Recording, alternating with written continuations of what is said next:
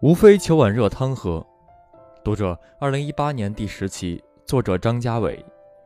关注“静夜星火”微信公众号，一起开启静谧的晚间阅读时光。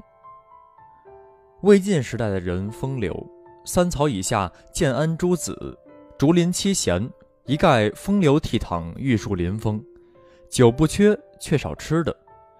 匈奴献曹操一盒酥。杨修就率诸将给吃了，末了还玩一人一口酥的文字游戏，戏耍曹操。当然，从中亦可见，那时连这种点心都很珍贵。魏晋时把面条叫做汤饼，估计也就是水煮囫囵面，吃个混饱。曹丕疑心何晏脸白是抹了粉，就拿汤饼哄何晏吃，看他出了汗是啥效果。可见这东西未必好吃，但的确热气蒸腾，很是有用。都说我国饮食文明甲天下，却是真的。我国八大菜系满汉全席，细小点缀，气象万千。比起西方人单调的只烹不调，我们过的简直是神仙般的日子。袁枚在《随园食单》里细说鱼翅海参，李渔在《闲情偶记》里大谈酒鱼茶肉，学问海了去了。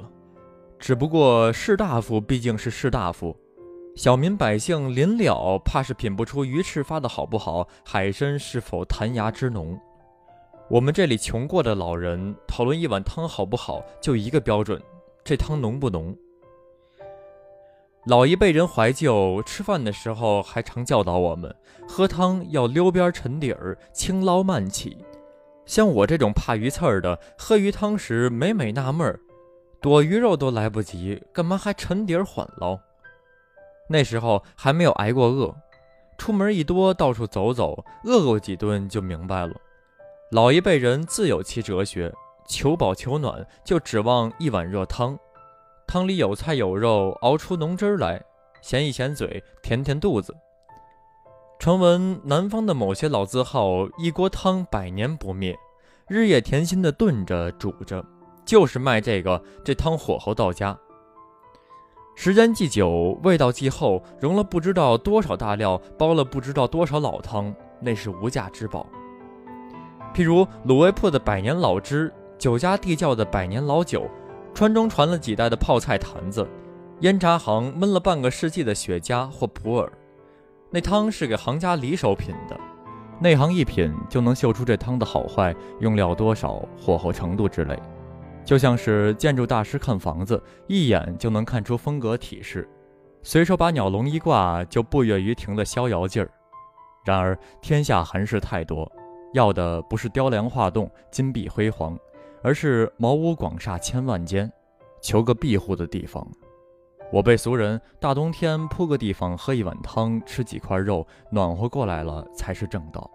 汤是这样一种东西，不算正餐，可俭可奢。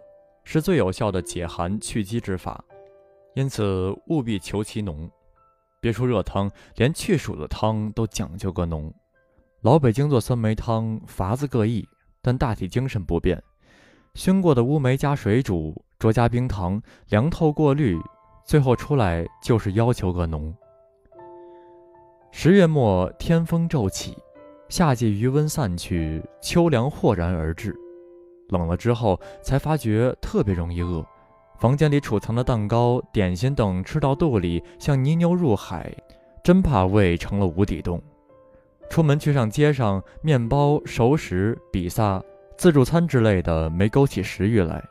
可是到了麻辣烫店、拉面馆这类的地方就走不动了，非得进去就着热辣辣的汤吃点什么。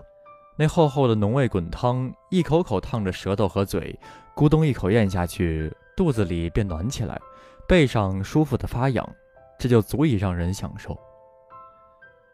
出门在外的人格外恋碗汤喝。蒲松龄为了写《聊斋》，煮了绿豆汤在路边请人喝，以讹诈故事素材。可见一碗汤对游方的路人实在如天降的宝物。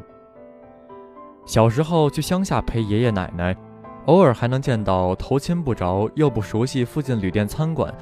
上门叩问，顺便要点东西吃的外乡人，乡下人怕羞，只问能不能要碗汤喝。奶奶盛了浓浓的一碗青菜豆腐肉丝汤，对方就能热泪盈眶。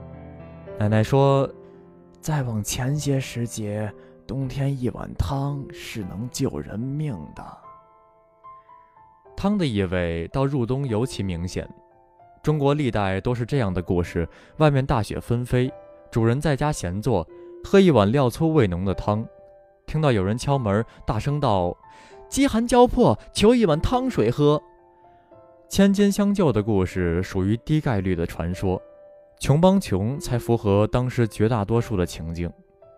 主人开门，客人闯进，抖去斗笠上的雪，主人送上一碗热汤来，未等喝。